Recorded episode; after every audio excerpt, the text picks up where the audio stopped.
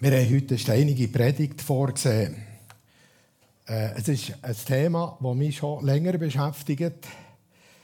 Äh, wir haben der Bibellese, Thessalonik, wo da gerade beim Einzug von Israel, Durchzug durch Jordan, sind Steine ging wieder so ein spezielles Symbol geworden. Und ich möchte mit dem anfangen. Jakob und Esau, die Zwillingsbrüder, ja, es gibt ja hier Zwillinge unter uns. Ich weiß nicht, in welcher Stellung dass ihr euch äh, benennt hier. Der Jakob ist unterwegs. Er hat den Auftrag vom Vater, Gang, sucht eine Frau.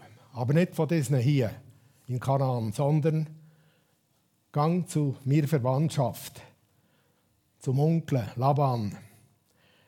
Der hat eine Frau für dich. Er ist komisch geheiratet worden zu dieser Zeit, das war einfach so. Und er ist unterwegs, nicht nur für eine Frau zu suchen, sondern er ist eigentlich auf der Flucht vor seinem Bruder. Er hat ihn toll verärgert. Sein Zwillingsbruder war recht oben. Und er hat eben eingenachtet. Und da, wo er in der Nähe war von Bethel, ich weiß nicht, wie das da losgeht.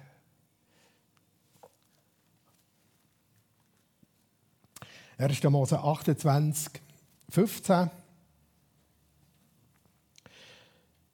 Er kommt hier nach Bethel, der Ort, wo ganz ein spezieller Ort ist worden, auch geschichtlich nachher später. Da passiert eigentlich das Hauptgeschehen. Und sie sind hier, beziehungsweise er ist alleinzig hier, übernachtet.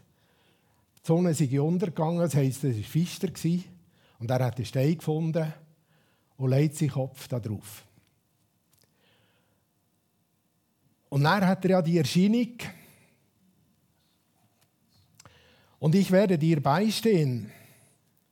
Ich beschütze dich überall, wohin du gehst und bringe dich wieder die, in dieses Land zurück. Ich werde dich nicht verlassen und tue alles, was ich dir versprochen habe. Das ist ja ein Traum, hat er die Erscheinung gehabt. Wohlgemerkt, er nicht, wie das ist passiert.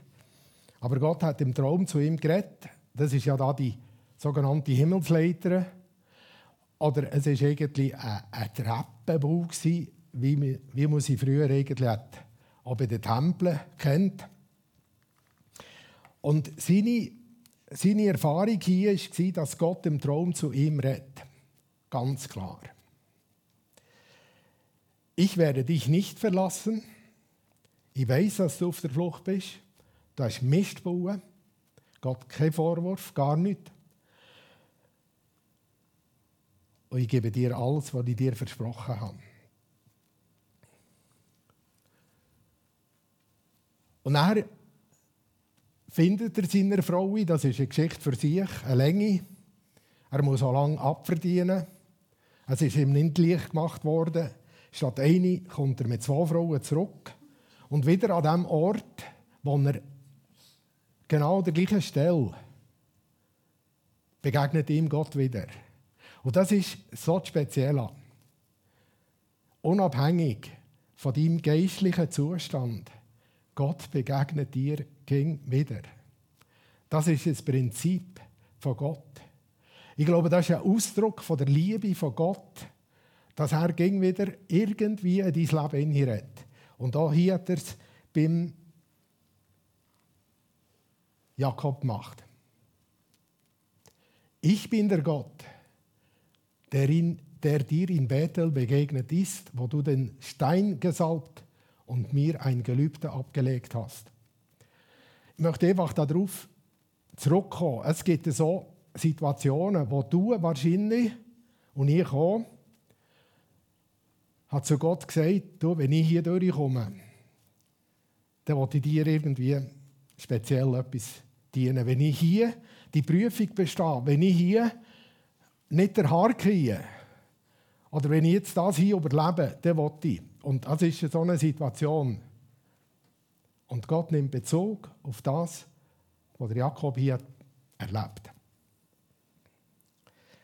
Du hast dann den Stein gesalbt. Gott hat nicht darauf aufmerksam gemacht. Du hast einen speziellen Moment. Also ein Stein als Salbe ist schon noch speziell. Aber es ist gemacht worden. Äh, wie sich das nachher chemisch verhalten auf dem Stein, weiß ich nicht. Aber ich glaube, die Bedeutung ist hier geistlich. Es ist Gott geweiht.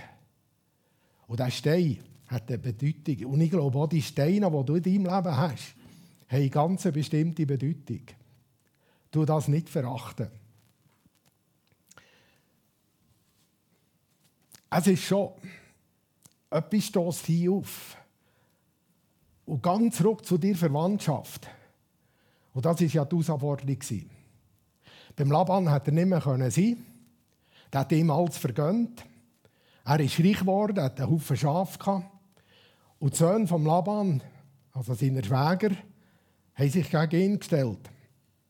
Und das ist manchmal die Herausforderung in unserem Leben, dass wir zurück zu unserer Verwandtschaft müssen. Muss ich wirklich in die Verwandtschaft gehören? Ist das nicht anders möglich?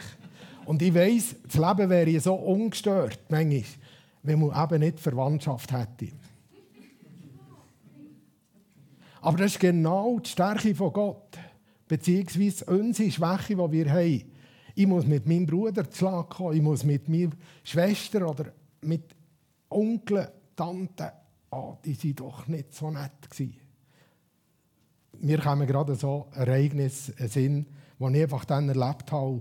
Und das tut manchmal einen Weg wie trennen, wo man plötzlich sagt, oh, was soll ich jetzt? Und hier kommt die Frage auf, wer ist mein Nächster? Ich habe mir die Frage stellen, wer ist mir das Nächste? Wer ist mir verwandt?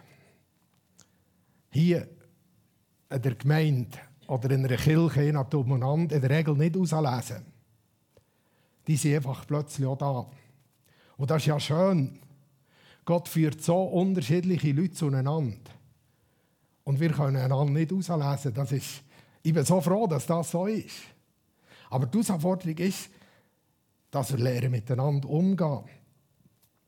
Und ich habe auch mal gelesen, oder wir haben zusammen gelesen in einem Andachtsbuch, ein Christ kommt eigentlich erst richtig zur Entfaltung von seiner Persönlichkeit, wenn er andere Christen um sich bemerkt.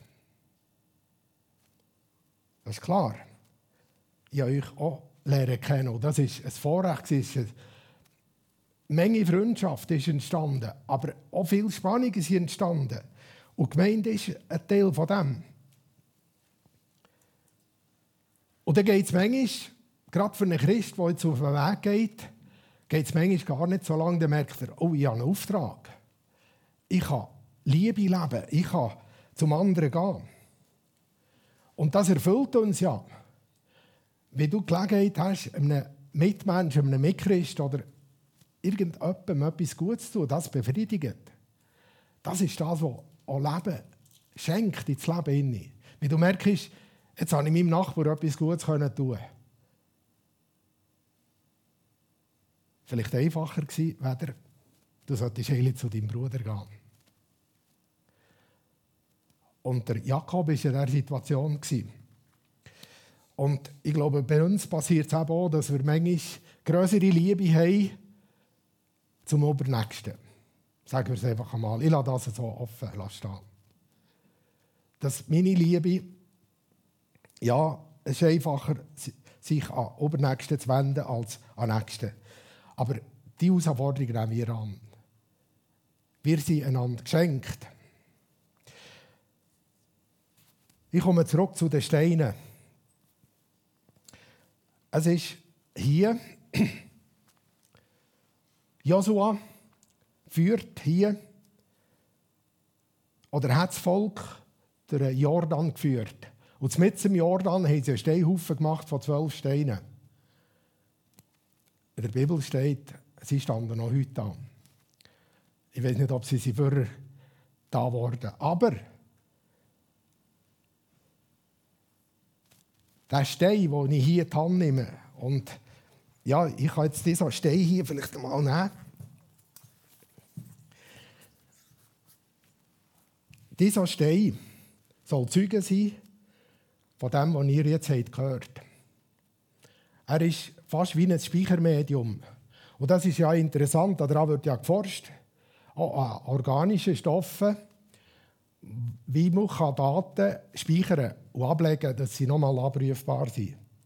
Wenn wir eine Schlucht rufen, dann sie ja wieder zurück. Das ist auch wie ein Speichermedium, oder? Also ich kann etwas in singen oder jodeln und das tönt wieder zurück.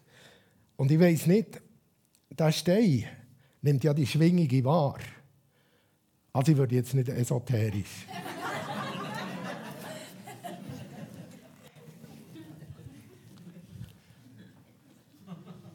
es hat eine geistliche Bedeutung. Vergiss nicht, was ich heute euch gesagt habe. Was Gott zu euch hat gesagt Und das ist ja das Problem, dass wir so gleich etwas vergessen, was Gott einmal uns hat sagen Er hat es ja gesagt. Aber morgen sind wir vielleicht schon gar nicht mehr dran. Ihr sollt euer Gott nicht verleugnen, heisst es. Der Josua sagt das ganz klar.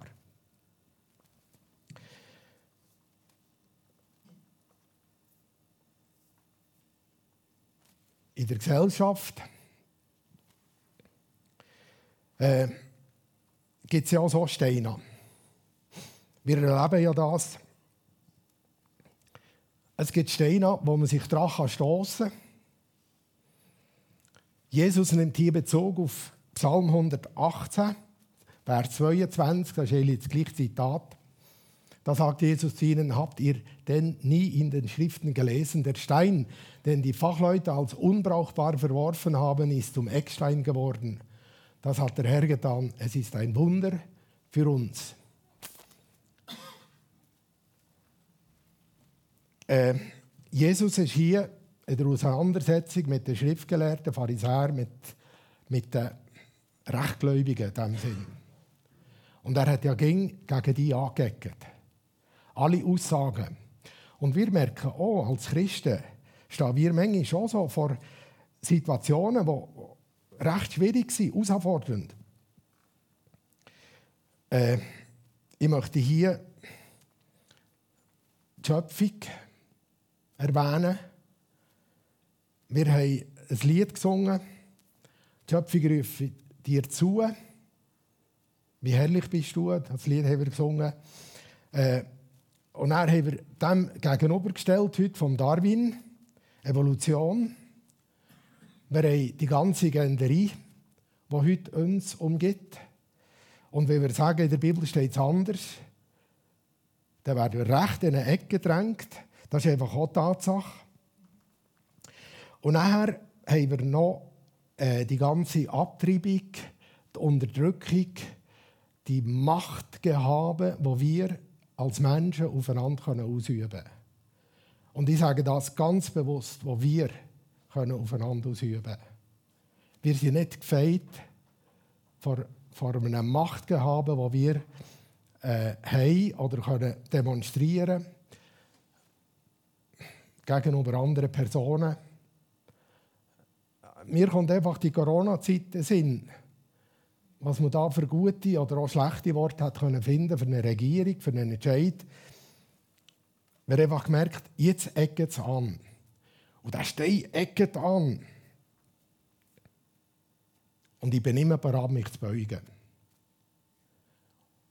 Und das gehen wir wieder im Roman, wo er sich durchgerungen hat, äh, einfach seinen eigenen Weg zu gehen in diesen Fragen habe ich auch Frieden bekommen. Also wir zusammen einen Club gründen. Und ich glaube, das ist etwas, was wichtig ist. Dass du nicht gegen fragst, was meinen echte andere, was, was denken die, wenn ich jetzt so entscheide, sondern gang deinen Weg. Wir sind immer herausgefordert. Es gibt so Ecksteine, es gibt Stolpersteine die wirklich gefährlich werden. Und daran können wir stolpern. Und sie schon manchmal gestolpert. die persönliche Seite, das war gesellschaftlich, jetzt, die persönlichen Stolpersteine sind vielleicht meine Selbstgerechtigkeit, meine Rechthaberei.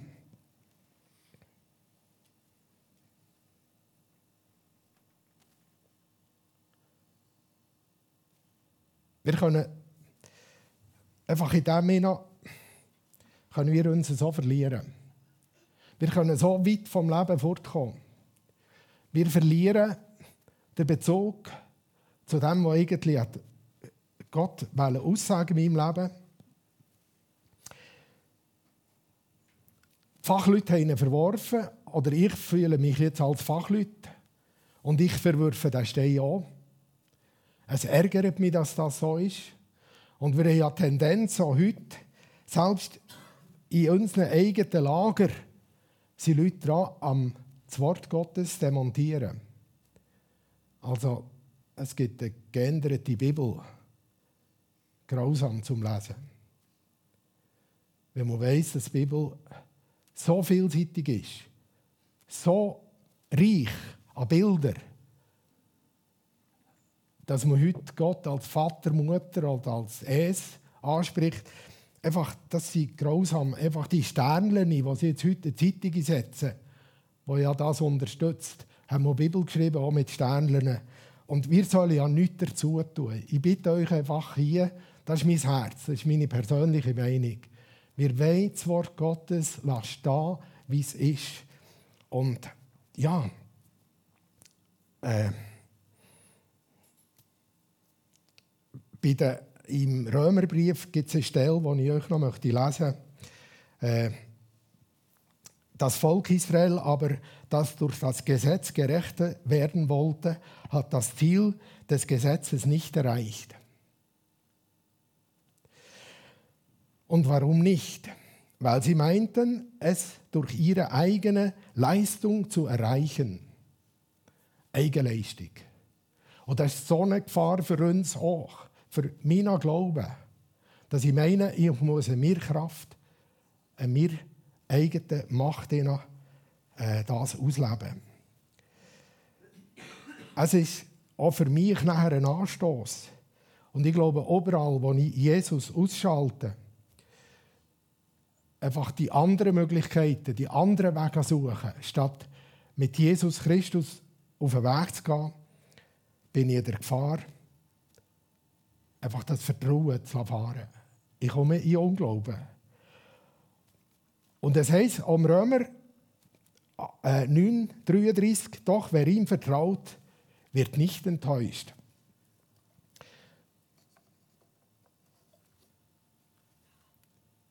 Darum spricht der Herr Jahwe, seht Herr, ich habe auf dem Zionsberg ein festes Fundament gelegt. Und unser Fundament ist auch heute Morgen Jesus Christus. Auf den wir bauen können. Auf dem, es heisst ein erprobter Block, ein kostbarer Eckstein, ein felsenfester Grund. Wer ihm vertraut, hält Stand. Und auf das will er bauen. Das ist meine Herausforderung heute. Für mich und dich stand wieder neu auf den Felsen. Lass dich nicht von dem lassen ablenken, was um dich herum passiert und geschieht. Habe den Text 1. Petrus 2, 4 bis 10, Samuel hat etwas daraus zitiert. Kommen zu ihm, dem lebendigen Stein. Und das ist mein Herzensanliegen, dass der Stein, wo die einen vorgeschossen und gesagt, das ist nicht wert, das kann man nicht brauchen, er soll dir zum Sagen werden. Die einen sagen unbrauchbar. Vor Gott aber ist er eine ausgesuchte Kostbarkeit. Und die Kostbarkeit, der erprobt Felsblock, der Eckstein, der soll wieder können in deinem Leben ein Fundament bilden ja, ich habe es schon genug zitiert. Es gibt Leute, die das ablehnen, die das Samuel hat es am Anfang gesagt, ob meine Arbeitskollegen oder meine Freunde wissen, wann ich am Morgen, am Sonntag am Morgen manchmal mich aufhalte. Aber gerade im Petrusbrief steht nachher, aber ihr seid ein ausgewähltes Geschlecht, eine königliche Priesterschaft, ein heiliges Volk. Du bist zu etwas Speziellem bestimmt und berufen. Und das ist die Aussage, die ich heute Morgen machen möchte. Unübertrefflich ist er. Einmal waren wir nicht sein Volk. Und ich hoffe, du hast einmal in deinem Leben einen Entscheid getroffen und gesagt, ich will zu Jesus gehören. Und darum bist du wahrscheinlich heute Morgen da. Um den Weg wieder festzumachen und zu sagen, weil ich fasse Vertrauen, ich will zu dir gehören. Kommt zu diesem Stein. Er sieht vielleicht unförmig aus. Unbrauchbar in den einen Augen. Aber er ist der lebendige Stein. Und darum möchte ich euch aufmuntern, auffordern, kommt zurück zu diesem Stein. Und ich komme zum Schluss. Epheser 2, 21, 22. Durch ihn, den Herrn, wächst der ganze Bau fest zusammengefügt zu einem heiligen Tempel hoch. Und in ihm verbunden werdet auch ihr als Bausteine in diese göttliche Wohnstätte eingefügt. Ich habe mir vorgestellt, dass wir als Gemeinde, dass wir mit anderen Christen zusammen ein riesen Bauwerk nicht ein sichtbares, aber ein Riesenbauwerk sein, wo ein Stein am anderen, ob passt oder nicht, das ist ja die Schwierigkeit. Äh, und in ihm verbunden werden auch hier als Baustein in diese geistliche Wohnstätte Gottes eingefügt. Ich stelle mir vor, Gott hat Mörtel gegeben, mit Steinen noch nicht so passen dass vielleicht da, wo gross spielt sind, dass da die Liebe von Gott reinkommt. Und das ist mein Wunsch. Das ist mein Wunsch, den ich zu dir habe. Dass ich dir und hoffentlich du an mir wieder eine Chance gibst. Wir wollen zusammen nebeneinander der Mauer sein, der eine geistliche ist, aber umgeben und gefüllt mit der Liebe Gottes. Und das gibt auch Halt. Von ihm her wird nämlich der ganze Leib zusammengefügt und durch verbindende Glieder zusammengehalten. Das geschieht in der Kraft, die jedem der einzelnen Teile zugemessen ist. Spannende Aussage, müsst das vielleicht noch mal für euch lesen. Das geschieht in der Kraft, die jedem der einzelnen Teile zugemessen ist. Was für ein Teil? Drehst du dazu, dass wir miteinander leben können. So bewirkt Christus das Wachstum seines Leibes. Ich glaube an einen Fortbestand der Gemeinde Jesu, weil er hat gesagt, ich will meine Gemeinde bauen. Und er baut sie durch seine Liebe auf. Amen.